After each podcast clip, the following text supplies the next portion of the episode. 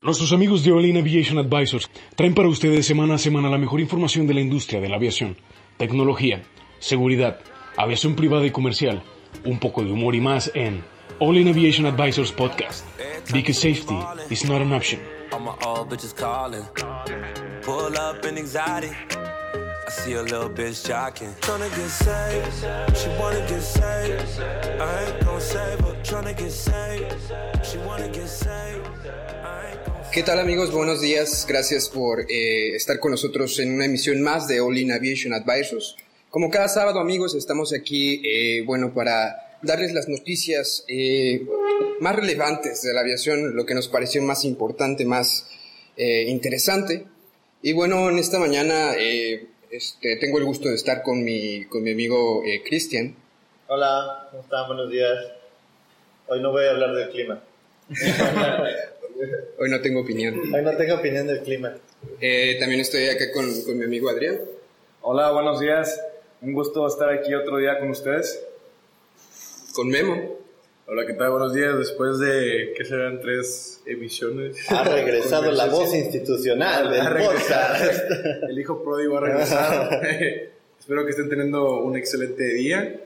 Y si están pasando por algún momento, pues espero encuentren esa paz interna con nuestras voces angelicales. Qué bueno que nos acompañas, la verdad te, te extrañamos bastante. Y bueno, eh, este, este día tenemos este, la presencia de un, eh, nuestro primer invitado. Sí, nuestro primer invitado especial es Edgar, que es este, él, él es piloto y pues nos va a sacar de dudas de todas las cosas que hemos platicado acerca del mágico, maravilloso e impresionante mundo de los pilotos. Ah, muchas gracias por invitarme, muy interesante lo que están haciendo.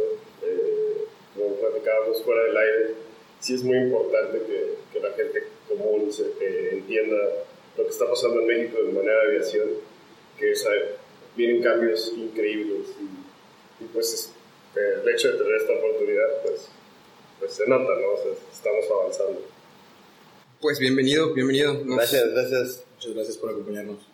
Este, ¿Les parece si empezamos con, con la primera noticia? Que, que, Sí. que es, un, es un notición, es de ocho columnas, es- esta es la de ocho, ¿ok?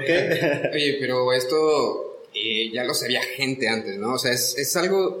Pero vamos a ver el título Sí. primero. Vamos a hacer la emoción. Bueno, eh, nos vamos a empezar a despedir de, de la DGAC, ¿no? Y este, para, para darle la bienvenida a la Agencia Federal de Aviación Civil, la FAC. Sí, bueno, leíamos en la nota que se publicó esta semana que es algo que ya se traía en una agenda. Desde Es una 2010. Agenda estratégica de 2010, donde, si se acuerdan, por ahí hubo un problema con temas de, de el nivel de cumplimiento con estándares internacionales de seguridad. Sí. Eh, viene una auditoría fuerte, esa auditoría se hace en México y después de la auditoría pues se detectan ciertos eh, findings que dicen que la, la autoridad como tal no cumple con los estándares internacionales, que no está mal, o sea, solamente que no, no estaba en términos de infraestructura para estar en una categoría llamada categoría 1 o Ajá. nivel 1.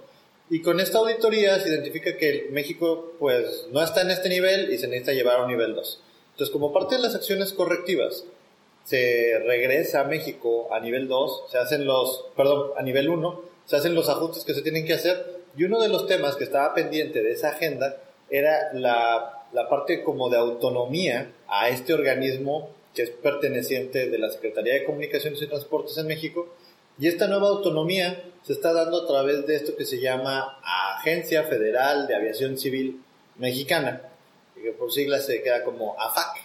Eh, no sé ustedes cómo ven a- a- a- al respecto de la AFAC. ¿Ven algún, algún cambio, algún beneficio? Oye, es que se le está dando la, mi- la misma eh, la misma inversión, de hecho, Eh, lo, lo que se le estaba eh, subsidiando, bueno, lo, lo que se le estaba dando a la, a la DGAC va a ser lo mismo que se le va a estar este Sí, o sea, presupuesto no hay más. o sea, sí, exacto. No. Entonces, eh, a, mí, a mí aquí lo que me llama la atención es que la- las personas que estaban trabajando para la DGAC directamente van a tener el mismo trabajo en la nueva agencia. Sí. O sea, gente- Y, y también la, la infraestructura, o, o vaya, en donde trabajan. O sea, nada más van a, ca- van a, van a quitar el, el logotipo y van a poner otro. Bueno, O no, sea, yo, yo, yo siento tenía, que es algo así como... Este, yo estaba eh, platicando con, con, con un profesor, a lo que me estaba contando era que todo lo contrario, que la, la, nueva, la nueva creación de la FAC iba a ser que todos los que trabajan en la DGAC iban a tener que volver a aplicar y competir para el puesto que tenían. No lo tienen seguro.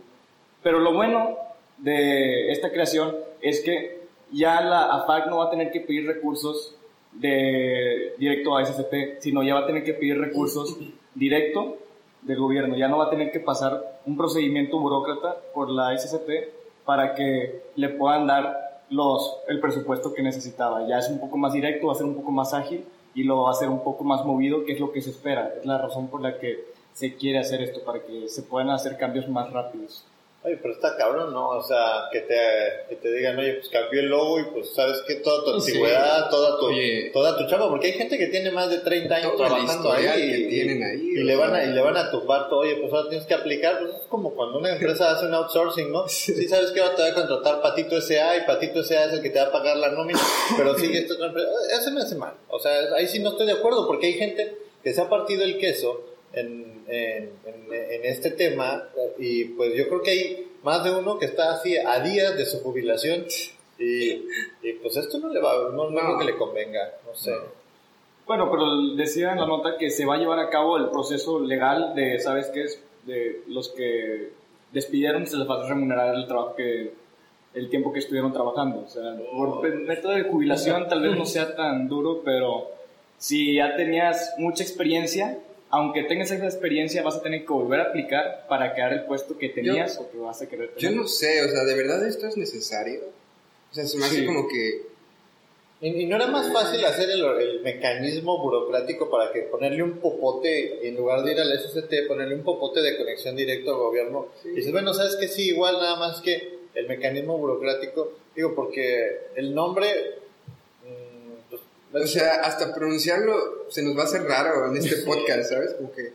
esta semana la AFA bueno, Ahora, todas, todas las normas, las SCT, SC3, CT3 van a tener que cambiar, no sé si Van a que cambiar el, cambiar. or- el orden, Sí. el número, todas las Oye, leyes. y, y bueno, el, el, el poner una nueva eh, agencia, pues también implica costos. sí uniformes zapatos Ajá, no, y- Y si estás teniendo la misma inversión, ¿de dónde vas a sacar esos costos? ¿sabes? pues no sé Edgar ¿tú qué opinas?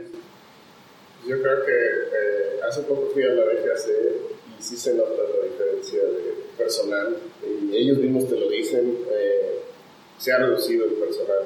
eh, de acuerdo a las nuevas políticas del nuevo gobierno, pues sí ha habido despidos. ¿no? Entonces, pues ojalá y con la FAC eh, esas personas que no tienen trabajo regresen a trabajar.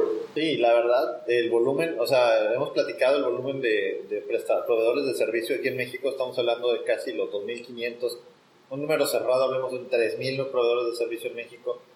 Y eso, cada proveedor de servicio tiene su montón de trámites frente a esta oficina de gobierno y el volumen de gente, como dice Edgar, pues es un volumen reducido, cada vez más reducido y con esta situación pues más reducido, o sea, y, y la- los aviones pues necesitan permisos, los aviones necesitan estar volando, los aviones necesitan eh, pues cumplir con N cantidad de regulaciones, más aparte todo el personal técnico que está atrás que también necesita cumplir con un montón de regulaciones, o sea, que esto cada vez menos se, se vea como un cuello de botella. O sea, si esto es para, para el beneficio de reducir esos cuellos de botella, donde todo se está, donde todo se está atorando, y no por, no por la capacidad de, vamos a pensar, capacidad eh, mental o capacidad de, la, capacidad de las personas, sino por la misma capacidad del, del, del monstruo burocrático, ¿no? O sea, como tienes el- la misma chamba, pero en lugar, antes la hacías con 10 personas, ahora la haces con 3 personas, y pues, es, es obvio que el, que el volumen los va a aplastar y que las cosas no van a salir y que se van a atrasar. Entonces, conocemos historias de, de, de temas muy complejos, muy emproblemados y van de la mano de este tipo de cosas que es la fal- una falta de personal, ¿no? Sí. Pero es que al fin y al cabo es una transición, o sea, yo creo que es- ahorita con el personal se ha ido disminuyendo porque ya se esperaba que cambiara a la FAC y no puedes cambiar así de- bru- abruptamente, pues yo creo que es nada más, ese es, el proceso de la transición. Yo creo que le va a ser un beneficio a México, que pueda recibir la, la FAC los recursos necesarios ya directos para poder hacerlo más ágil y aparte poder ya hacer, pues digo, los trámites, haciéndolos ágiles ya puedes hacer mm, di- diferentes auditorías y por el estilo ya un poco sin tener que planearlo con tanta anticipación. Sí, yo creo que eh, en ese, en ese sentido nos va, nos va a beneficiar mucho por, por, porque le va a quitar ese, ese pasito extra. Incluso para el tema, por ejemplo, hoy por hoy, el tema de la regulación. Para emitir una nueva regulación es todo un tema burocrático al interior de la, de la DGAC porque es una dirección, no está a un nivel de una secretaría. Entonces tiene que correr ciertos procesos adicionales porque está un pasito más abajo en el escalafón. Entonces el montón de esos pasitos pues hacen que una regulación que necesita implementar un país como México pues tarde tres o cuatro años cuando en una, por ejemplo, una FAA lo que hace es, oye, necesito hacer esto y tiene la autonomía de generar sus regulaciones en el momento que ella la considere pertinente. Por ejemplo, una directiva de navegabilidad es un cambio de la regulación. Mete la, la directiva y pum, en el mismo momento sale y es efectiva a partir de tal día. Se acabó. Pero aquí, ¿cuántas directivas hemos visto en México? Hay una directiva de la navegabilidad publicada en México. Una. Y en Estados Unidos se publican todos los días. ¿Por qué? Porque la, la facilidad que tiene el organismo la- y, el, y el mecanismo lo permite. Sí. Entonces, pues, tienen 180 días, amigos, de, de- de acuerdo con el decreto. 180. Ah, tienen- se va a llevar a cabo hasta que salga en el diario oficial de... Oye, pero ¿Ya, ya aquí salió? la nota decía que iba a ser en la semana, ¿ya, ya salió? No sé, no lo he visto yo. Yo tampoco lo, El lo he visto. diario oficial, así, religiosamente todo. Yo en la mañana vi el diario oficial de la federación y no estaba. No.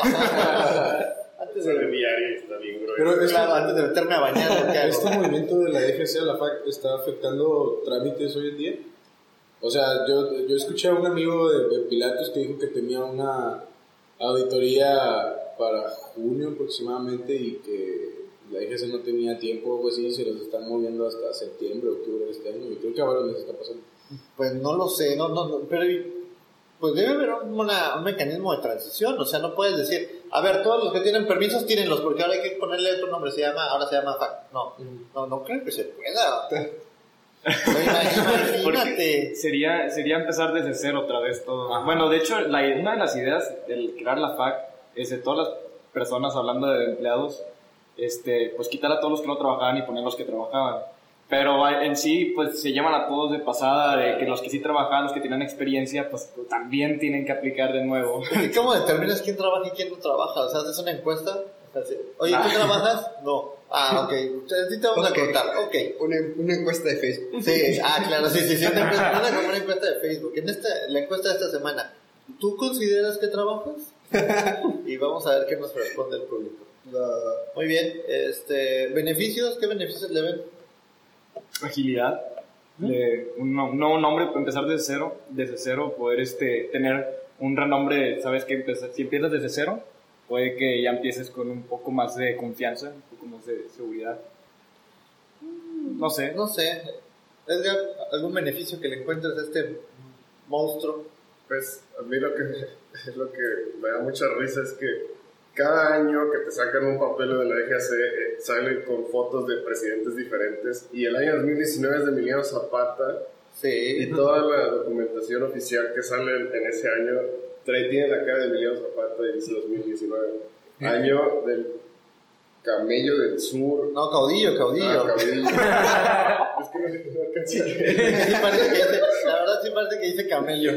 Bueno, el caudillo del sur. El, el único camello en México. Esa es la parte que me gusta de la, de la, de la DGAC, ¿no? O sea, cada año es como un año diferente. Me acuerdo que en el 2000, ¿cuándo fue el bicentenario de la revolución? El centenario 2010. 2010. No. Todo era calle bicentenario, todo Sí. era papelería del bicentenario.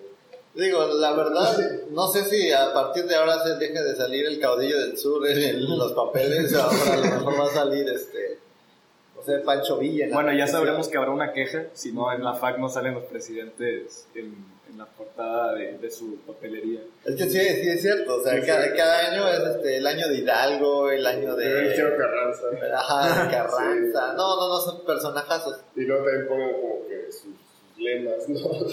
Ah, sí, sí, sí, sí, sí, hubo el año de Juárez. El año de Juárez. Este, yo creo que mientras no lleguemos al año de Frida Kahlo todo va a estar bien. O sea, yo, yo voy a vivir en paz. No, pues, pues, pues muy bien. Pues la verdad, este, deseo yo que, que la transición sea ágil y pacífica. Ah, no, pues sí que sea ágil y que, y que no te implique volver a hacerlo todo. Y que no haya, que no haya interrupciones en lo que tenemos hoy, porque porque imagínate, alguien que tiene que renovar su certifica su, su permiso de su permiso de, de operación, su AOC, y se le cruza este movimiento y, y transición, ¿saben qué va a pasar con su permiso? ¿Qué, qué, qué, ¿Cuál es la prioridad? ¿Hacer la transición o liberar tu permiso? La transición, claramente. Claro. Sí, el chiste se cuenta solo, o sea, se va a quedar atorado. O sea, si tú tienes ahorita la maldita mala suerte de eso, estás en medio de la transición. No, no, pero no creo que pase eso. Yo creo que nada más le van a poner un hold a todo lo que está pasando. Cuando se lleve la transición, ya si cambia de un día para otro, les van a poner hold y hasta que ya se vuelva a tomar los procesos de la AFA, ya creo que va a retomar donde dejó la DGC. ¿no? Y- ima- imagínate que tengas tú, no sé, un viaje programado a Europa y tengas que sacar algún permiso. Pero ahorita estamos en la transición. Ah, no, tú Ah, no bueno. puedes viajar. Ahí sí, una disculpa. Yo creo que mala suerte. Intente de nuevo después. Exacto, y, ese, y eso es lo que, lo que espero que no pase. Pero bueno, confiamos en que todo va a salir viento en popa. Sí, Nada pues. Nada puede malir, aquí nada puede malir sal. es la Bueno. tierra de Tommy amigos. Amigos, ¿qué les parece si cambiamos de tema? Este, otro eh, tema interesante esta semana fue eh, el accidente que, que sucedió de- en Cuba, ¿no? Sí, Eh, la, la 737. resolución. Este, bueno, ya salieron, pues por así decirlo, el informe preliminar en el cual pues se, se, se informó que pues fue un error de peso y balance, ¿no? Ahí, ¿qué, qué, qué, qué- tú cómo lo ves, Edgar? Ese tema de, del informe preliminar de, bueno, pues parece que estaba mal el peso y balance. Pues es una manera muy simple y fácil de la autoridad. No digo que eh, hay que entender como un accidente como lo que es, ¿no? Es una- pues, son causas de varias cosas, no necesariamente una sola, pero al final somos seres humanos y lo único que queremos es como que, ah, bueno, dime qué pasó, ¿no? O sea, Ajá. eh, concreto. Yo creo que eh, fueron muchas cosas, eh, empezando una de las cosas que más afecta la aviación, sobre todo en México y en otros países centro y sudamericanos, es la, la cuestión del mantenimiento. Eh, el mantenimiento de las aeronaves no es el adecuado y por una persona que falsifique o, o que dé la información incorrecta, pues se va a ir arrastrando, ¿no? En ese tipo de aeronaves que son aeronaves ya muy viejas, no sé qué año era, pero pues es un 737-200, ya ni siquiera se fabrican, eh, pues por alguna razón tienen como que esos, esos límites, ¿no? Claro. Y nosotros no los respetamos y, eh, porque decimos de que pone otros motores y pueden volar, pero pues ya debe de haber como eh, pues un mejor registro de mantenimiento para este tipo de accidentes. Tanto como precio y balance no creo porque eh, pues como tripulación tú te subes al avión, ves tu precio y balance y tienes cuatro cosas que revisar que son puntos en una gráfica y si no sabes qué son esas cuatro cosas pues no, no sabes qué cosas. No te deberían No de haber subido. Exactamente. Pero lo hacen de una manera muy simple para nosotros. O sea, saben que los pilotos somos pésimos detectives y que no vamos a estar buscando cosas con papeles. Entonces te lo ponen con colores y te lo ponen en una gráfica y te lo ponen, si está dentro del envelope, está dentro de la gráfica, lo firmas y se lo das a, a la persona que está atrás. Entonces, eh, ¿cómo podrías equivocarte en esa parte tan rutinaria y simple que haces continuamente y que sí lo tienes que revisar? Eh, no sé, o sea, si, si, si ellos dicen que eso fue, pues Pues ya son ellas, ellas la autoridad, pero sí, y esa, fíjate que esa era una de mis dudas, o sea, realmente cuando tú te subes un avión como, como aviador, ¿no checas el peso y balance? ¿O, o qué, te, qué, te qué te obliga? Porque ha habido casos donde pues, se les mueve la carga y, y dices, bueno, va, ok, se le movió la carga y pues eso ya estaba más allá del, de, del- de lo que podían hacer, pero... de sus obligaciones o lo que Ajá, sea, ¿no? sí, pero, pero el aviador que se sube y de repente no, no, no, vi- o sea, no vislumbra, oye, pues la pista es corta y traigo mucha carga, este, ah, bueno, no importa, déjame lo firmo porque pues siempre viene bien y no importa, así como, como dices, así, Mira, antes de, antes de subirte un avión con pasajeros, tú debes de llevar tu peso y balance. El peso y balance lo tienes que hacer antes, no durante el vuelo ni después del vuelo, por, por razones obvias, ¿no? O sea, si, si despegas muy pesado, el avión no va a volar. Si despegas con el peso muy atrás, el avión se va a tener que ir hacia arriba y se va a caer. Si despegas con el peso muy adelante, eh, la cola se va a levantar. O sea, tienes como ese tipo de restricciones eh, muy, muy simples, ¿no? O sea, la carga tiene que ir distribuida y no puedes tener peso de más porque pues, si le pusieras piedras a un pájaro, pues no, no se levanta. por más que quieras. Entonces, eh, pues esa es información que, que personalmente eh, la hace el, el despacho. O sea, Sí. También es importante eh, pues que la gente sepa que, que los pilotos no sabemos hacer pesos y balances. O sea, sí te lo enseñan en la escuela, pero seguro lo pueden hacer así de que a puntos y comas y lápices. Pues yo llevo años dependiendo de un software, honestamente. Claro. Depende de un software para saber peso y balance. Mi software es perfecto porque toda la información que le di a ese software es la, la, la parte técnica del avión y él lo hace por mí. Sí deberías de saber cómo hacerlo, pero en su mayoría la gente no lo sabe. Entonces, eh, volviendo al tema de, la operación diaria, pues obviamente tú te subes y, revisas tu, clima, o a dónde te vas a ir, eh, cómo va a estar el clima allá, a qué vas a llegar, cuántos pasajeros llevas, tu precio y balance, eh, permisos de sobrevuelo, o sea, dependiendo del área a la que vayas. Y eso es antes, ¿no? ¿Por qué? Porque pues ya que estás en el avión, pues tienes otro tipo de responsabilidades. Sí, claro. Y las personas que son muy eficientes y que hacen las cosas muy bien eh, en ciertas aerolíneas, eh, hacen un briefing a toda su tripulación. O sea, si es un viaje de 15, 20 horas, pues ellos se sientan con su tripulación antes de subirse al avión y les dicen, esto es lo que, esto es lo que esperamos que pase. Si pasa esto, pues ustedes son los responsables de, de diferentes áreas del avión. ¿no? Porque así les funciona mejor. ¿no? Ya cuando estás ahí arriba, pues ya no puedes cambiar mucho. o sea. Y ya esperas que todo salga de acuerdo a lo planeado, ¿no? Al final. Exacto, o sea, siempre esperas, eh, como dicen los, los británicos, eh, es- esperas lo, o sea, siempre esperas lo mejor, pero te preparas para lo peor. O sea, esa es, esa es una realidad de los pilotos. ¿no? Siempre vamos a esperar que todo salga bien, pero pues estamos listos para que Para cuando las no, cosas no, no, no salen tan re que pero es que un problema de peso y balance de un avión es algo muy, muy, muy, crítico porque al momento de perder superficies de control tan cerca del suelo, no hay otra cosa que hacer. No, y lo vemos en los videos que hay, ¿no? O sea, no hay como, como dice exactamente, no hay mucho que hacer. Ocurre y no hay.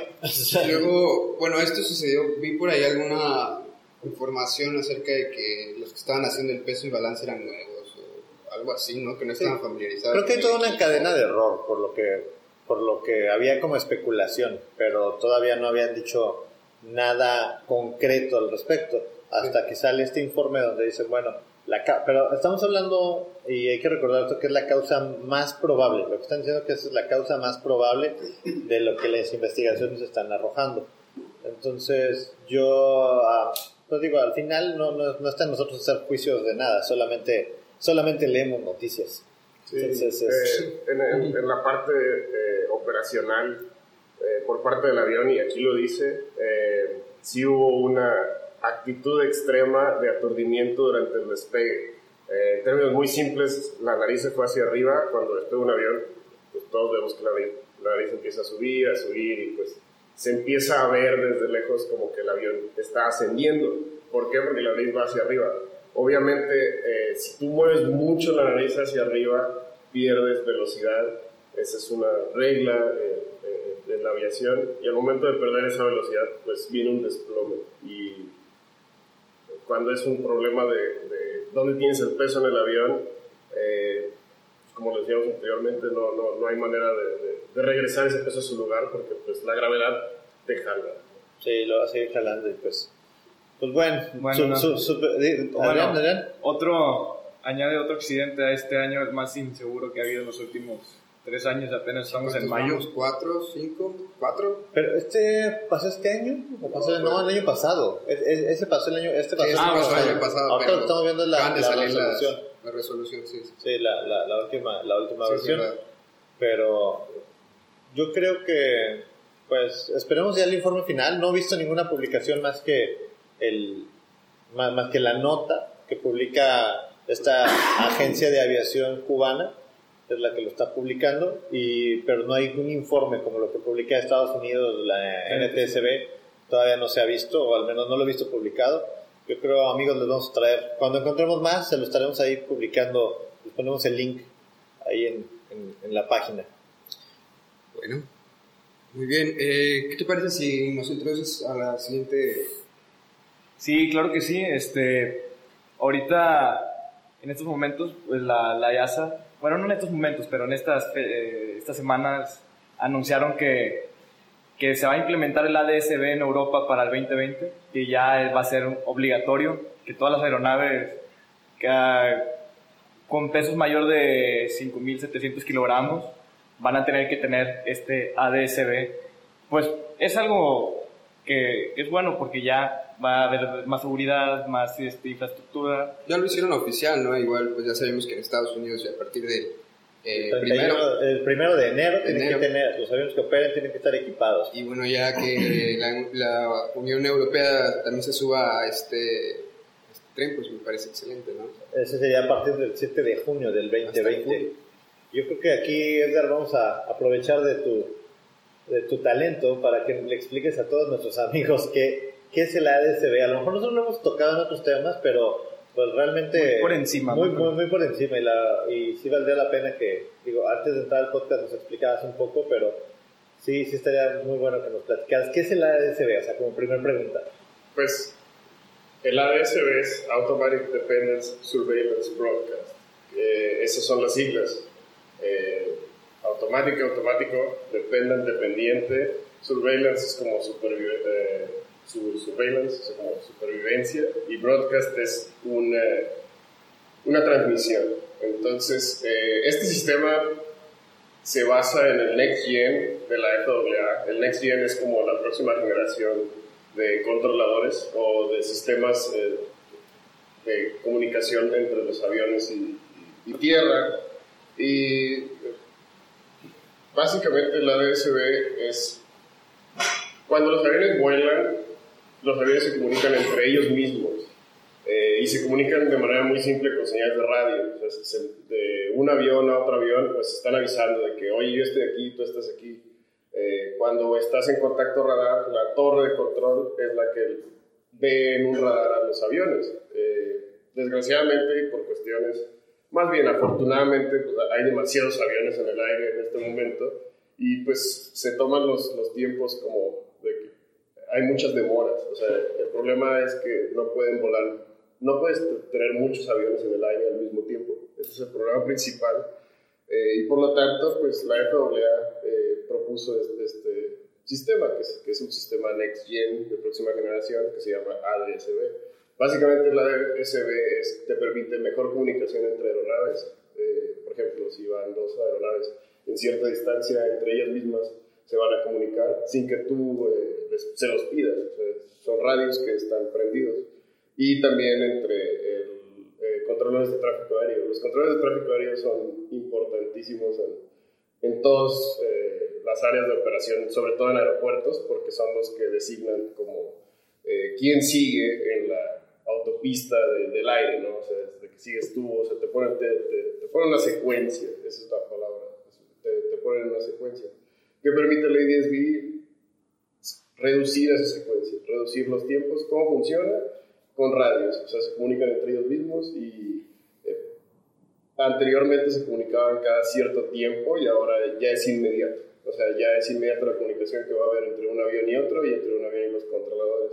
¿Qué ventajas tiene el ADSB? Pues dos muy importantes. La primera, que te permite eh, tener información real del clima, porque las estaciones te mandan el clima a, a- a- a tu avión. Y la segunda, el radar. O sea, tienes mayor información de radar sobre los tráficos que están a tu alrededor. Y esas son dos ventajas muy, muy importantes. ¿Qué necesita tu avión para tener ADSB? Tres cosas. El transponder. El transponder tiene que ser, dependiendo de, de fábrica y el modelo, tiene que tener ciertas condiciones. Eh, tu FMS o tu computadora de vuelo tiene que tener la capacidad WAS y tienes que tener antenas. O sea, tienen que haber antenas eh, en, en, en, la aeronave que, que sean eh, las que manden la información de ADSB. ¿Para cuándo tienes que tener esto? Para el 31 de diciembre del 2019. Entonces, si no lo has pensado, pues lo tienes que hacer. Para volar a Estados Unidos, para Europa, pues es en junio. Pero prácticamente los europeos y los americanos eh, tienen la misma tecnología, solo cambian ciertas letras y números, pero es, es básicamente lo mismo. Oye, ¿qué es esto de, nos platicabas un poquito del WAS hace, hace un ratito? Eh, el, ¿Cómo funciona el WAS? Nada más para, o sea, es, una, es un aditamento, ¿qué, ¿qué, es el WAS? Mira, los, los aviones eh, también se, se, manejan con GPS. O sea, hay diferentes tipos de navegación. ¿no? Hay navegación por GPS, hay navegación por bores, hay navegación que es eh, por inerciales. Eh, básicamente el WAS es un sistema que revisa que tenga suficientes GPS, porque los GPS son los que triangulan tu posición eh, en, en, el aire. ¿no? Uh -huh. Prácticamente te están midiendo en, en, base a distancia y tiempo de donde, en donde tú estás. Y el WAS te, te permite que entre ellos se verifiquen. O sea, que, porque tú necesitas tener redundancia. Significa la redundancia que no puedes tener menos de cierta cantidad, ¿no? O sea, menos de 10 no, o sea, ya no, ya no tiene la redundancia, tiene que ser arriba de 13, o sea, son, son condiciones y el WAS es el que cumple esa condición. Que Entonces, es el sistema que está revisando que las constelaciones de satélites tengan ciertos satélites para que puedan dar la función de GPS y que la función de GPS esté siempre lista en el momento que sea. Sí, el WAS es Wide Area Argumentation System. Ah, okay. Es un sistema de navegación de argumentación abierta. Aumentada. Aumentada. sí, si lo ves a, lo, a, a las, las, letras y lo que significan. Oye, ¿y cómo es el tema de equipamiento? Digo, en Estados Unidos me queda claro que sí, pero en México era una de las preguntas que hacíamos sí, al inicio, sí. ¿no? ¿Tú cómo ves el equipamiento en México? En México, hoy por hoy, el ADSB eh, creo que no, no, no, no está en boca de o sea, es como... Y no es obligado, ¿no? No. Todavía. O sea, eh, como está la situación, ¿tú para cuándo ves que ya se empieza a implementar o que ya sea un requisito? ¿En eh, México? Ajá. Pues no sé, o sea, sí no dependería de las autoridades. ¿Cinco años tal vez? Pero tú para cuándo lo ves, o sea, digo, O sea, pensando que somos el vecino de Estados Unidos y el para entrar a Estados Unidos mañana, tú sí tienes tu avión 1975, no equipado con ADSB, Ujú. pues te tengo una mala noticia, amigo. No puedes ir a, Claro. a donde Y aparte, o sea, que estamos viendo ahorita que se está invirtiendo en la, eh, sobre todo pues, en el transporte ejecutivo, ¿no? Sí. Entonces, muchos de esos viajes pues también van a Estados Unidos y se requiere también este, pues, que, que haya el mismo sistema aquí en México. Pues sí, últimamente platicábamos como dos, un par de podcasts que, que pues, está, se está batallando para, para que las aeronaves en México les pongan FDRs y CBRs, porque ahora es un requerimiento y hay una prórroga, que es también otro, otro tema ahí medio escabroso, pero, pero es un sistema. ¿Cuánto, cuánto costará un, un, un equipamiento de ADSB? Depende de, del fabricante. Fabricante. Por ejemplo, entre más antiguo es tu aeroplano, pues más caro es. Claro. Tienes que hacerles cambios. En Pero, el caso pero ojo de buen cubero, digo, unos sin 4 decir millones de pesos, 4 millones de pesos. pesos, que unos 200 mil dólares. más o menos. Unos 200 mil dólares Barato. para un avión, para un avión viejo, o sea, un avión que vale, vamos a pensar, los 600 mil dólares, 800 mil dólares, 200 mil dólares, ya tiran. O sea, honestamente, perdón, perdón si alguien tiene un avión de esos, discúlpeme. Yo soy un ignorante que no tiene dinero para comprar un avión, pero, pero en, en números gruesos, o sea, si a mí me que cambiar el motor del carro al carro, y eso me va a costar una cuarta parte del valor del carro, yo vendo el carro. Esa es la, esa es la realidad. O desapareces, Ajá. y definitivamente. O sea, ahora, también, no, no solamente implica, ah, ya equipé el avión, déjame decirles que los benditos pilotos también cuesta. O sea, no, no- o sea tú, por ejemplo, para poder operar ADSB necesitas un, un, un, este, un entrenamiento, ¿no? Sí, claro. De hecho, la, la, la EGC como tal eh, todavía no, no nos pide o sea, como que eh, esa parte. Nos pide la parte de CPD en sí, pero ese es otro tema. Eh, pero no... ¿Cómo explicarlo así simple? O sea, ellos tienen que a pedirnos a nosotros que hagamos lo que ellos quieran, pero eh, en el caso de, de- de las autorizaciones LPV yo sí las puedo hacer fuera de México, pero dentro de México no. O sea, es, es, es complicado porque es hasta que ellos me digan, pero es como que pues, yo ya lo sé hacer y lo hago en otros lados, pero ¿lo puedo hacer aquí? No. ¿Por qué? Porque todavía no te autorizo a que lo hagas. O sea, Oye, pero el avión está equipado. pues sí, pero no te lo he autorizado. Pero quisiera hacerlo. Pues sí, pero es que no estás autorizado. ¿Y quién necesita para autorizarlo? No sé. que, que yo lo, eh, o sea, pensaba que yo soy la DGC, para que yo te autorice a ti, Cristian, de que tu avión que ya está autorizado y sale de la fábrica autorizada, que lo puedas hacer, que yo haga un escrito que diga cuáles son las condiciones para que te autorice. Ajá, eh, eh, eso es lo que nos está haciendo falta. Así funciona. No lo explicamos bien, pero todavía estamos en la parte del desarrollo del requerimiento para que la gente lo pueda cumplir. Entonces se vuelve un poquito más complicado todavía. Ahora, los aviones que están operando hoy en México, que están ya equipados, porque en México hay una flota bastante grande de aviones ya equipados con este sistema ADS-B, porque pues no es de ayer, ¿verdad? FAA viene cantando esto desde hace como 5 o 6 años, de que va a pasar, va a pasar, y la NBAA, que es la Asociación de National eh, Business Aviation Association, que en Estados Unidos ha, ha- ha empujado mucho en hacer prórrogas, sea, de pedir prórroga, ha pedido prórroga, prórroga, prórroga, pero el gobierno de los Estados Unidos ha dicho, no hay prórroga, ya no hay espacio y necesitamos acomodar esto, porque cada vez hay más aviones, hay más tráfico y necesitamos saber qué está pasando tanto en tierra como en aire. Y es la única manera de poder tener al menos monitoreados a todos. Entonces, tú quieres venir a mi país, no hay problema. Es más, vengan más, pero ya hay infraestructura. Pero quieres entrar, tienes que entrar con ADSB. Ahorita también otro tema, ¿no? Es este para las aeronaves que todavía no lo tienen y que tienen que instalarlo ya en los próximos meses. La fila ha de estar enorme, ¿no? De que Ah, sí, para sí, sí, la fila. Ahorita hay, hay, hay tiempos de entrega gigantescos. Ahora, no nada más es la fila del tiempo de entrega. Digamos que ya te entregaron. ¿Quién te lo instala? Porque necesitas ir a un taller que tenga la capacidad, que esté certificado y que tenga la aprobación para instalar un ADSB. ¿Por qué no nada más es conectarle dos cables? O sea, eh, necesitas hacer hasta vuelo de prueba.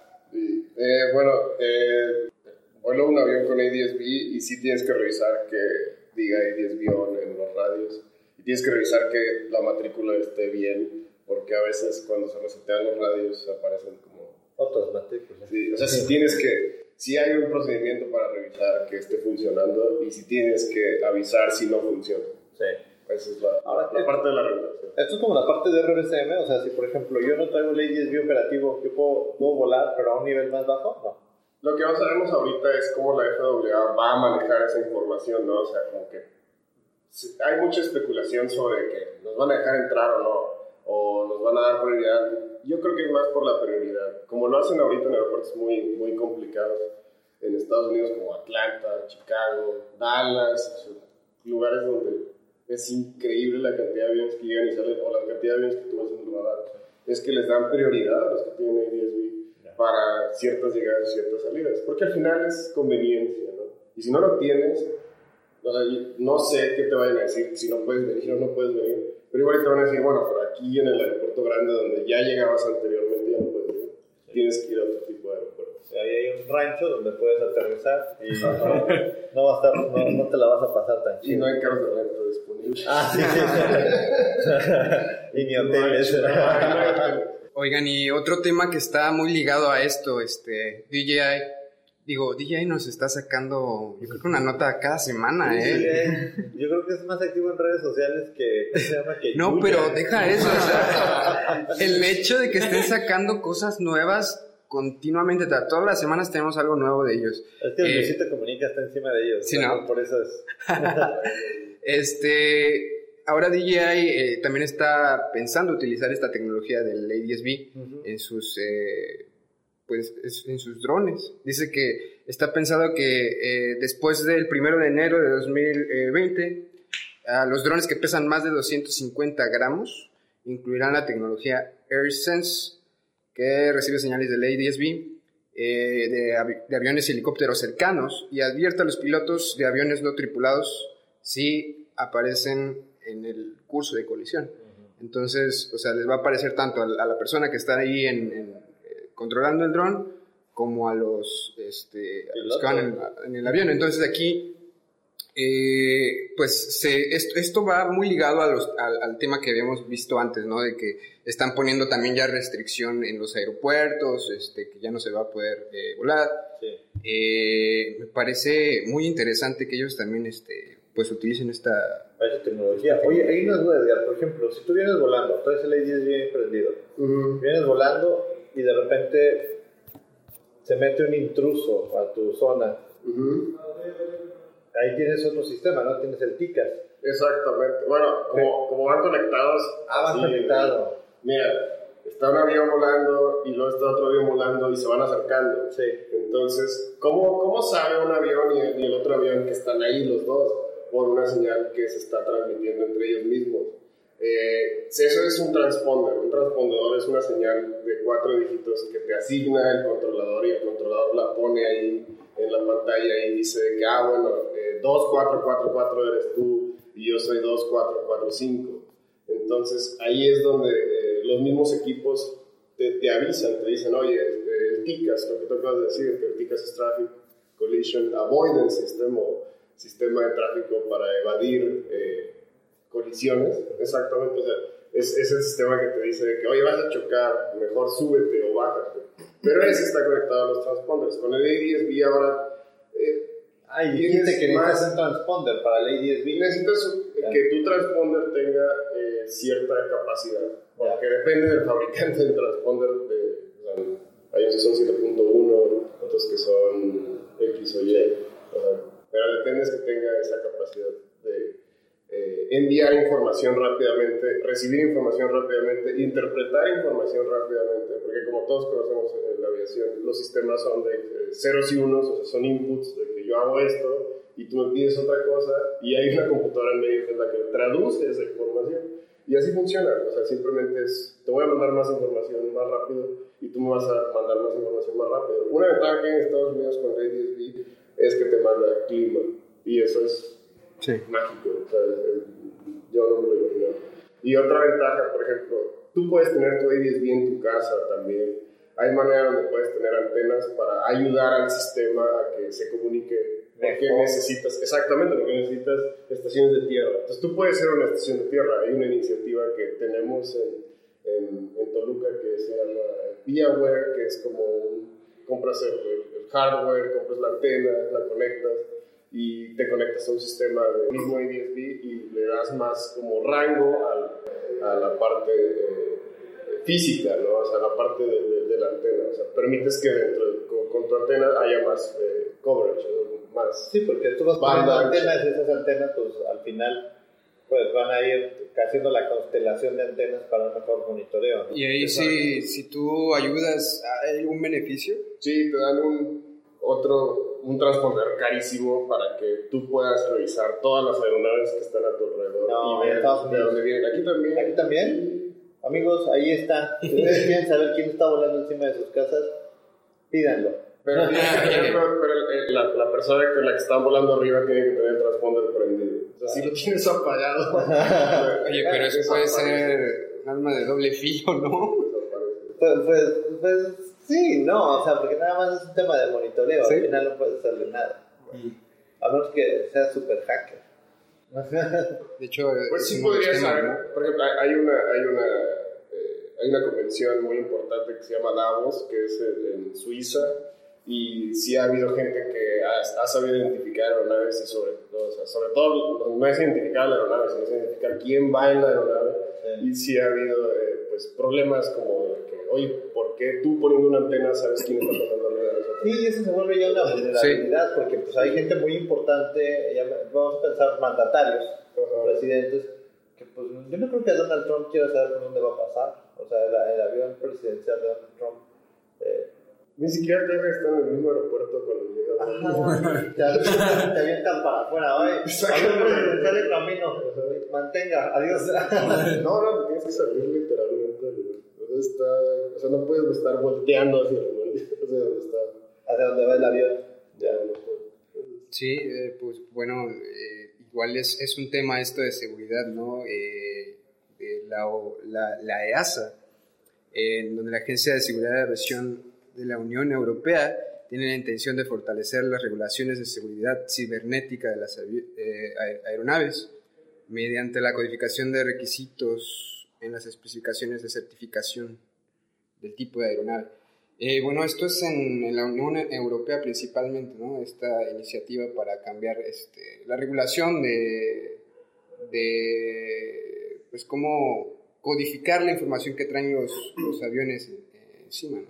Pues es que, como decíamos ahorita, o sea, cada vez tenemos más tecnología y lo que está buscando ahorita es hacer un, un, un estándar para los aviones que se van a producir de nueva generación, donde antes de que salga el certificado tipo se, se esté validando las vulnerabilidades que puede tener el tema, el tema de tecnología a bordo y que esta tecnología no pudiera ser, eh, vamos a ponerle el nombre, no sé si es el correcto, no pudiera ser hackeada. O sea, que alguien se suba, entonces eh, tienes que hacer, tienen, están pidiendo la EASA que los fabricantes generen una gestión de los riesgos, identifiquen las vulnerabilidades, establezcan las acciones que deben de hacer y decir, bueno, sí existe el riesgo, pero está controlado. O sea, sí, sí puede pasar, pero al menos sabemos qué es lo que creemos que va a pasar y cómo lo pudieras... Claro, puedes detener. ponerlo en tu sistema de seguridad. Sí, pues es que imagínate que vayas volando y que se te meta a tu computadora y te ponga, no sé, te, te ponga en una montaña donde no la hay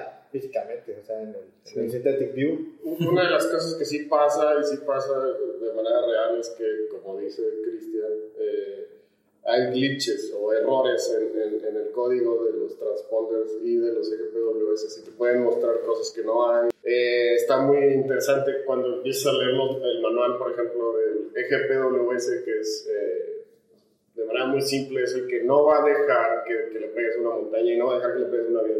O sea, viene el TICAS, que es el que se comunica entre aeronaves, ese, ese es el que, el que, digamos, te avisa a ti otra aeronave de que, ah, yo estoy aquí, tú estás ahí. Y luego viene el EGPWS, que es una base de datos mundial donde tienes todos los relieves, porque las montañas no caminan y no se mueven. Entonces, eh, es, esa base de datos la tienen los aviones para, si te vas acercando a una montaña, te va, te va diciendo, dependiendo del ángulo y dependiendo del descenso y dependiendo de la velocidad, porque todo eso lo calcula el EGPWS, te dice de que hay terreno, o sea, hay terreno, así, asciende, o te dice de o ya eh, te da cierta condición para que eh, en ciertas aeronaves eh, te vayas a, en el caso de un ascenso, te, te aparece como un puntito verde así de que aquí, aquí, haciendo Sí, sí, te, te ayuda muchísimo, pero sí, eh, si la hackean, como dice Cristian, eh, sí estamos en muchos problemas porque pues eso es algo que te enseñan a usar, pero diciéndote de que ojalá nunca lo tengas. Sí, y además a confiar en él, ¿no? O sea, Claro. porque, porque si te están diciendo que hay una montaña y no la hay, pues cool, bueno, ascendiste. Pero si te, si te borran una montaña Y no sabes, y, y no sabes y que de, ahí repente, estaba, y de repente el instrumento te está diciendo que asciendas y tú estás seguro que estás Que en cambien la ruta o lo que sea, ¿no? Sí, o sea, o sea, y creo que sí es un concern importante. Eh, Hace mucho platicábamos de un... Boeing tuvo esto con el 777. Las pantallas descubrieron una vulnerabilidad grande en las pantallas del 777 y fue una notición mundial y las cambiaron. Todas las pantallas de los 777 se cambiaron por ese gradito de vulnerabilidad.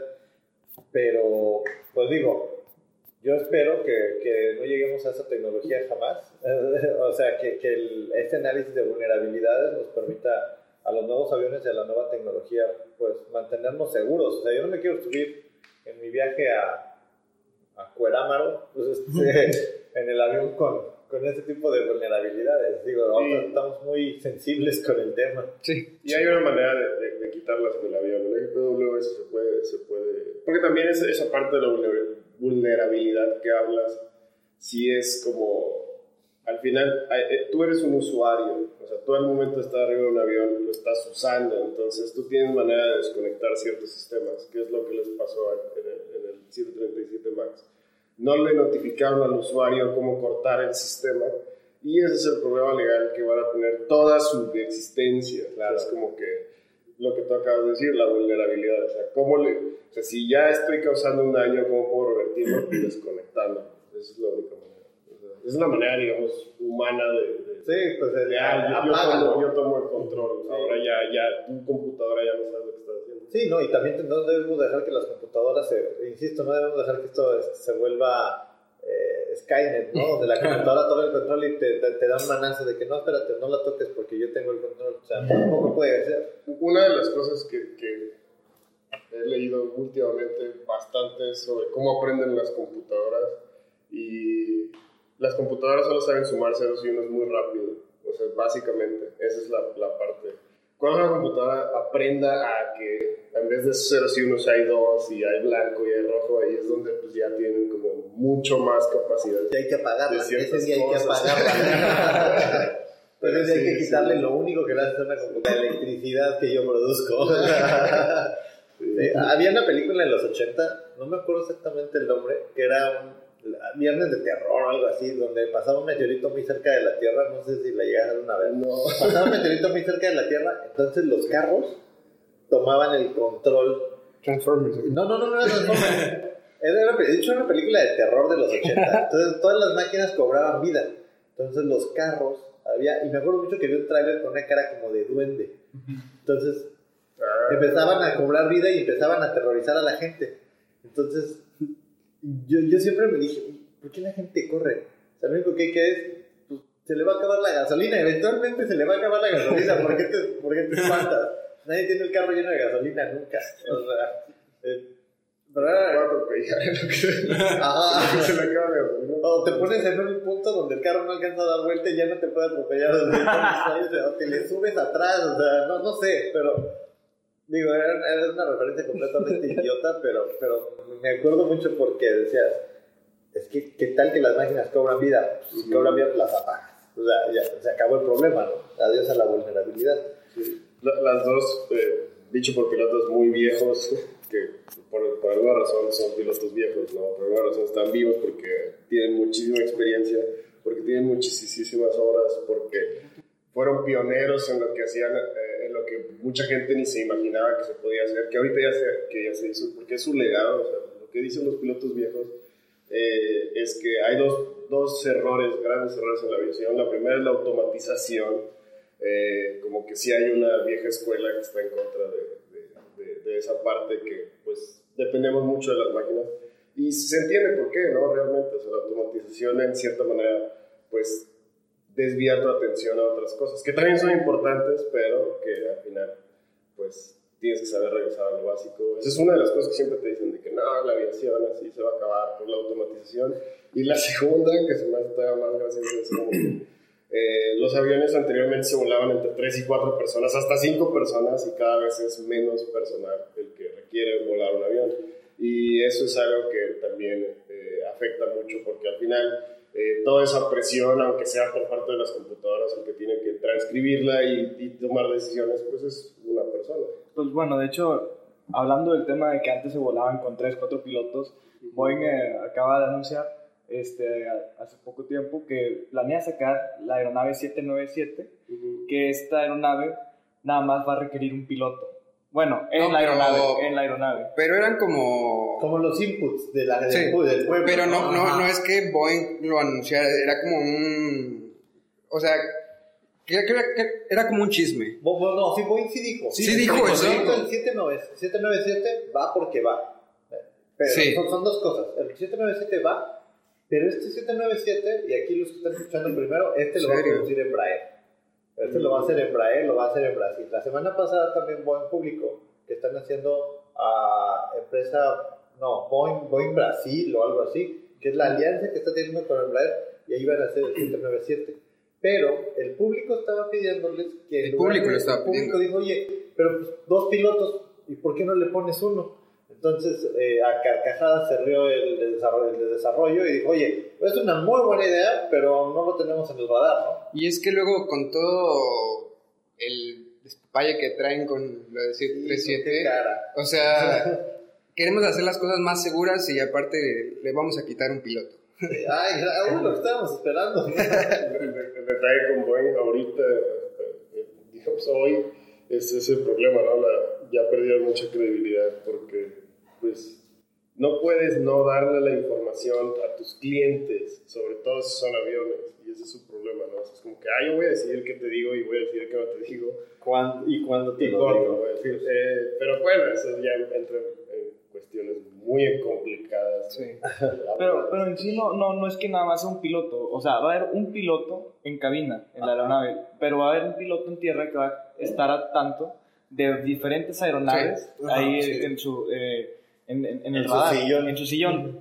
Pero va a ser una, una pequeña torre de control aparte para todas las aeronaves. No, no sé si realmente, ¿por qué no poner a este piloto también en torre de control de pasada? Ya, ya que está haciendo casi el mismo trabajo. Ajá, y hoy no había esa función, ya se llamaba torre de control, ¿no? O sea, Pues el problema, el problema principal, sobre todo a mediano y corto plazo en la aviación, es la falta de personal capacitado. Eh, las regulaciones y las leyes todas te piden un límite de edad y ese límite de edad pues se llega a cumplir eventualmente. Entonces, eh, ahorita hay un declive muy, muy importante entre eh, pilotos jóvenes y pilotos grandes. Y eso es lo que, lo que busca Boeing es eso, ¿no? Es como que, ¿cómo puedo quitarme más personas? ¿Cómo puedo darle capacidad a menos personas para que hagan algo? Y, pues, eso es, digamos, o sea, meter 300 aviones con 200 personas en vez 300 aviones con 500. O sea, esa es como la lógica de, Claro. de Boeing. Yo no creo que sea una lógica correcta, yo creo que entre ma- mayor capacidad tengan todos de conocer cómo funcionan las cosas, no necesariamente pilotos o controladores aéreos, sino la gente en general, pues se abra más como que ese, ese, ese puente, ¿no? Y que entre más gente se involucre en la aviación, pues mejor nos va a todos. Es que yo lo veo como más como el camino de la automatización. Poco a poco nos vamos a ir viendo una manera de cómo quitarnos procesos para poder hacer este, más cosas. Bueno, que la computadora pueda hacer más cosas y nosotros poder enfocarnos en diferentes o que haya menos personal. De hecho, pues esta aeronave no se planea usar en, aer- aeronaves comerciales de pasajeros, sino primero se va a poner como una aeronave de carga para ver en los próximos 10 años eh, generar un poco de confianza y ya de ahí, ¿sabes qué? Pasarlo al área de pasajeros y ahí decirle, pues espero que haya buena respuesta de, en el área comercial de, de carga y decirle a los- al área de pasajeros que pues automatizó, de- se, se automatizó, que es seguro y pues bienvenido a la automatización. bienvenidos al nuevo estándar, ¿no? Su único capitán a bordo. Y Va dormido. el cual solamente, solamente despierta cuando la computadora sí se lo pide. A la hora, a la hora de la comida. Que tiene una úlcera porque ha volado un montón. No, pues es, es parte de, de la vieja escuela, ¿no? Yo creo que parte de ser humanos y de entender y mejorar, pues es eso, ¿no? Quitarnos ciertos prejuicios.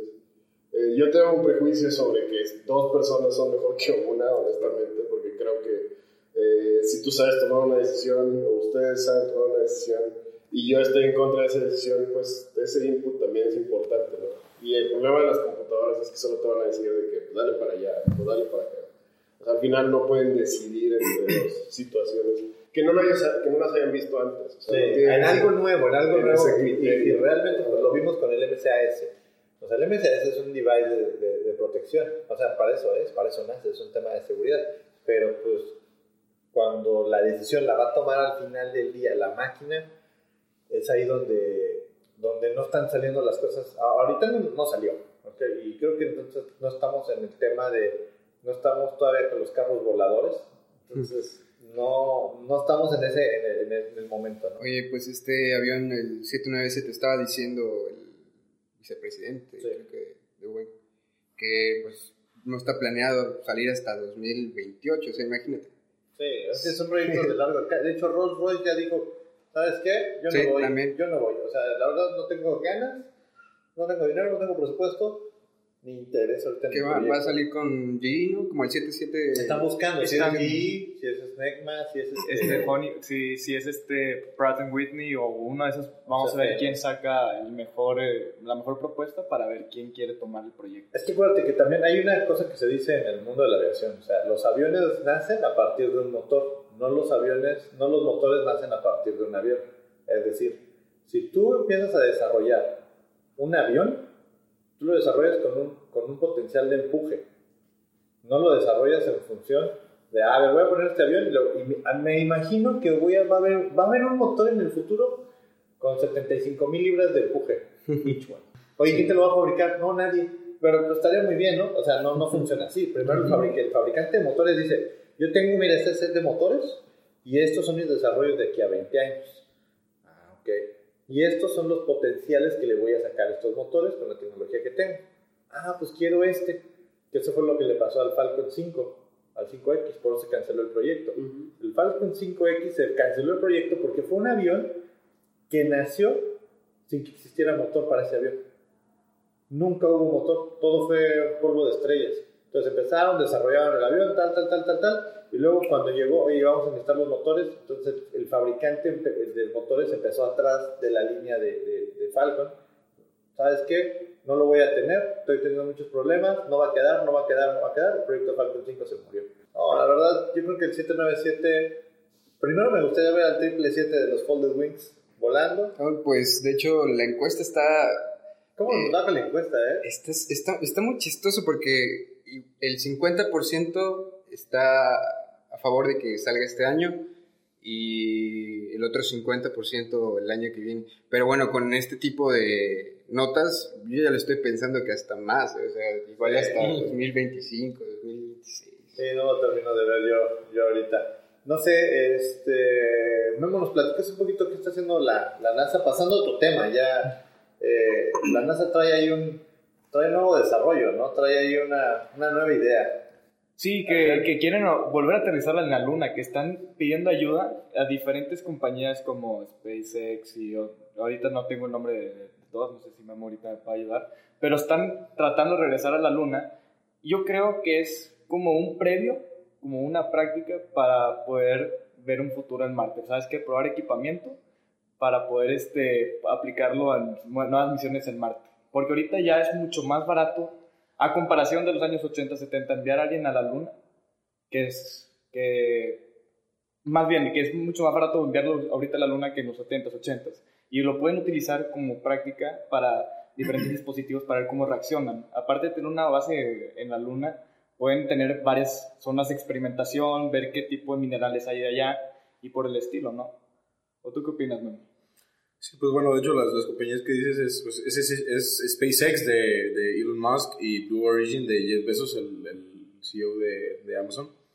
Este, van a trabajar en conjunto con, con Boeing y Lockheed. Otras compañías que se mencionan es Aerojet, Rocketdyne, Dynetics, Masten Space Systems, entre otras. Y creo que van a recibir un total de 45.5 millones de dólares para el proyecto. Eh, nada más que esta cantidad de dinero tengo yo entendido que se va a repartir dependiendo de quién entregue el mejor proyecto, ¿no? O sea, es... Cierto, está en la parte de propuesta, ¿no? Pero nada más el- el- los, los que están pro- lo- los, que van a pro- hacer sus propuestas tienen que brincarle con el 20% del, del Ellos tienen ¿no? que poner Ellos tienen el 20%. y el resto lo pone la NASA. Así ¿no? es. Y aquí hay algo que estaba leyendo yo que era el tema del abastecimiento. O sea, el proyecto es el 2024 tiene que haber un hombre parado en la luna ya. Sí. Pero que en el camino, por lo que estoy entendiendo, va a haber como estas estaciones de abastecimiento de combustible es. lunar para que puedas ir y venir. O sea, o sea Es un nuevo transporte. Vamos a poner las refinerías ahí en la Sí, y ahí hay áreas de oportunidad para todos los que venden gasolina, ¿no? Imagínate ExxonMobil Aerospace, no sé, no sé, ExxonMobil así flotando, en el- o sea, como los supersónicos, pero- ¿no? Y sé. rato guachicoleros lunares, ¿no? O sea, Sí. El guachical del espacio. Sí. Guachical especial.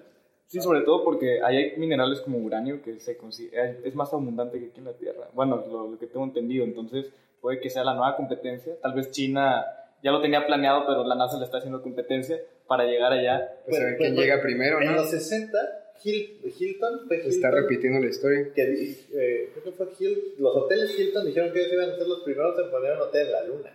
No, corríjanme, si soy Cristian el ignorante, alguien escríbanos y digan, no, no fue Hilton. Pero yo tengo en la cabeza que una cadena hotelera grande dijo, yo voy a ser la primera en poner un hotel en la luna. Y hoy, amigos, ya es necesario. Sí, hoy deberían de estar poniendo la primera piedra, porque cuando pongan al primer hombre va a necesitar, primero, un carro de renta y un lugar donde dormir. sí. Sí, no, yo no me imagino estando en la luna sin carro. No, es, es difícil, o sea, imagínate, vas a llegar a la luna y va a haber un Dennis también. Por favor, porque- sí, sí, sí, es necesario. Buena, una buena estación de reabastecimiento. Eh, Y el internet, pues, de- una constelación de. No, Sí.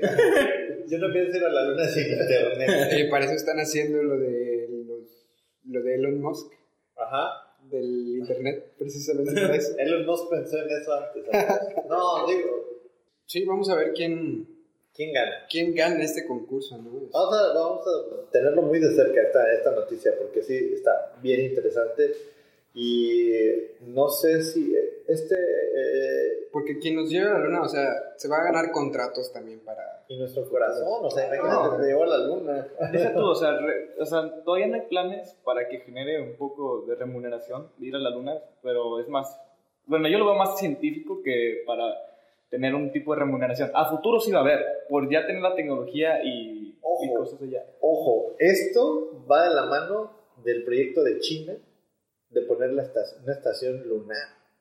China tiene un proyecto de poner una estación lunar, entonces si China, con la lana que tiene, lo platicamos la semana pasada, o no, no me acuerdo si la semana pasada o la pasada, Estados Unidos está quedando atrás.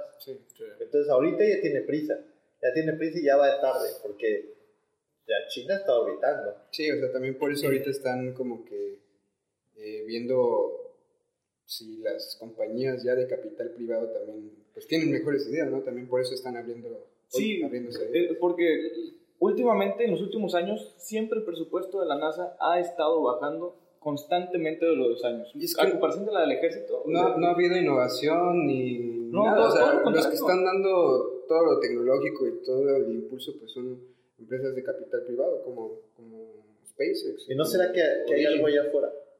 ¿No será que la Tierra es plana? ¿No, ¿No será que ya, ya es necesario ir a la luna otra vez porque hay algo que necesita verla que el hombre? híjole, tal vez se dieron cuenta de algo que no vieron antes. Sí, o que ya habían visto, pero dijeron, no, dejémoselo para el Cristian del futuro. Ese no es un problema del Cristian del presente.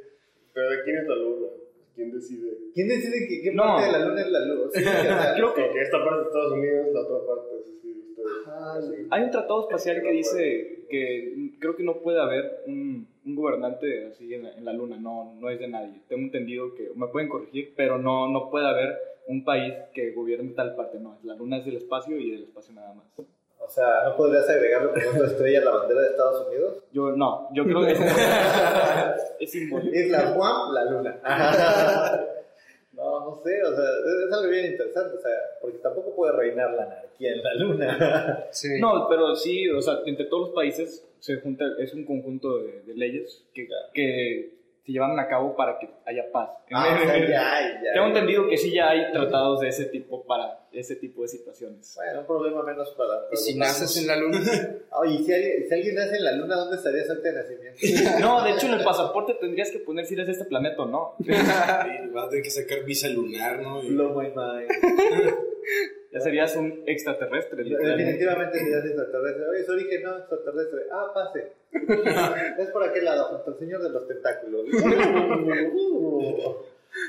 Oigan, la otra noticia que traemos es esta de la- eh, el tema de los millones de dólares que suben en aeropuertos. A Estados Unidos, siempre, del- siempre tratando de aumentar su infraestructura y seguridad. Sí, el- los, los principales, la cabeza de... Es por lo mismo del ADSB, ¿no? Se necesita infraestructura, se necesita... Pero ya lo tiene, ¿no? Ya lo tiene Estados Unidos. Tal vez, yo Pero- por, lo- por lo que vieron nada más de seguridad y de, y de logística, ¿no? Claro. Todas, No, pero yo, yo lo veo más como para aeropuertos así pequeños, Sí. aeropuertos locales, ¿no? Sí, Y también, bueno, remodelar las pistas, y bueno, pero sí es una cantidad importante, ¿no? Pues, Es- re- realmente es un presupuesto bien grande porque la infraestructura en Estados Unidos es bien grande. O sea, hay, cada cuando hay un aeropuerto, cada cuántas millas hay un aeropuerto. Depende del área, pero sí hay lugares donde hay, de que, hay lugares donde la gente se va a trabajar en avión y regresa a trabajar en avión. O sea, hay más aviones que carros. Claro. Son muy pocos, pero sí existen y es como que, wow. Es que el volumen de infraestructura pues, te lo permite. O sea, Por ejemplo, una cosa que sí sé es que México es. eh, o sea, eh, hay más aviones en Florida que los que hay en todo centro de Sudamérica. Que en Florida. Sí, bueno, ese es un número abrumador. sí Florida es nuestro amigo. Florida es más grande que toda la península de, de Yucatán. No, hay muchos aviones y mucha gente de, de, de esa zona por lo fácil que es moverse en avión a islas. Aviones. bueno, sí, se trae un montón de callos, ¿no? Pero lo interesante es que, aparte del presupuesto que reciben los aeropuertos para poder este, mantenerse, o sea, le están agregando un plus, como que, ¿sabes qué? Para prepararse en un futuro, logísticamente y de infraestructura, poder aumentar su capacidad, para poder así los aeropuertos más chicos poder aumentar su capacidad en un futuro. Ya yo creo que Estados Unidos está preparando para la cantidad de tráfico aéreo que va a existir. Sí, la cosa es que no tienen pilotos para volar tantos aviones. No van a ocupar, no van a necesitar. Ay, sí es cierto, ya leímos la nota, discúlpenme. Se duplica la capacidad, porque si tenías dos, ahora tienes nada, necesitas uno. Tal vez se están preparando para la nota pasada del Beetle, que vimos que, que tal vez ocupa infraestructura a todas las aeronaves. Pero, pues bueno, vamos a ver Estados Unidos qué, qué tipo de mejoras le va a hacer a sus aeropuertos. Probablemente nada más sea mantenimiento y tipo logística. Sí, recarpeteo de la pista y vámonos. pues eh, yo creo que por, por, hoy vamos a dejarlo hasta aquí. Eh, la verdad, las notas que traemos hoy se fueron largas las de Lady SB, se fueron largas las de la infraestructura, pero, pero están bastante, bastante interesantes. Vamos a ahondar más en, vamos a andar un poco más en, en, en la revista.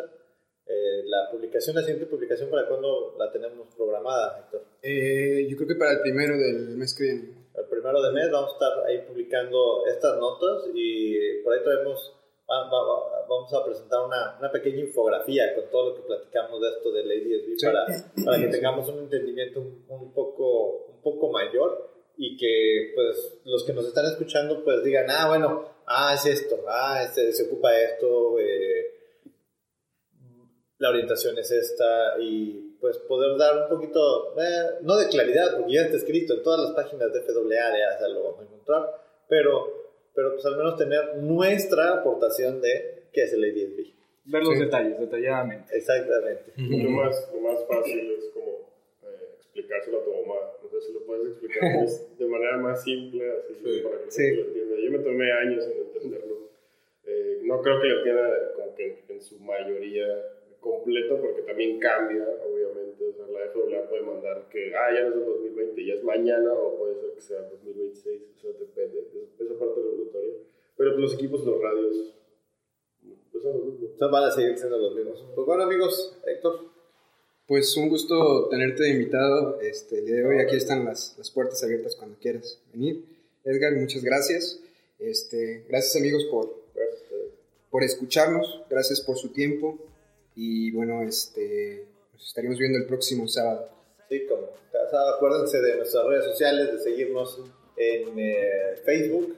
Eh, estamos muy contentos, estamos alcanzando ya, eh, ya casi las 500, las 500, casi. No, las 500 personas. Por ahí tenemos este un pequeño giveaway. Vamos a hacer un giveaway ya la siguiente semana, estarán sabiendo cómo va a estar. Por esta semana Adrián nos va a ayudar a publicar la pregunta de la semana que, que nos va a ir dando pues, pues feedback de ustedes. Igual coméntenos, eh, ahí vamos a estar.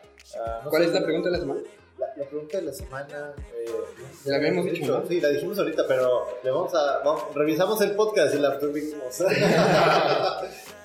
y, la, otra es. Uh, no, se, no se les olvide nuestro Patreon. Eh, búsquenos ahí, en, está en Facebook también y tiene la liga Patreon. Eh, deposítenos, sí. pónganos dinero, necesitamos limosnas. Eh, vamos a mandar a alguno, ya sea a Héctor, a Adrián, a, Guillermo, a, a, a la NWA. Así que si quieren ser patrocinador de su boleto, mándanos dinero. bueno, amigos, pues, este, ¿algo no, más? pues nada, espero que hayan disfrutado un podcast más, un podcast más y nos estamos viendo en siete días de nuevo. Así es. ¿Algo más, chicos? Bueno, pues yo nada más me despido. Muchas gracias por la invitación y espero que la transición de la DGC a la AFAC sea tranquila y sea una transición adecuada y sea todo normal.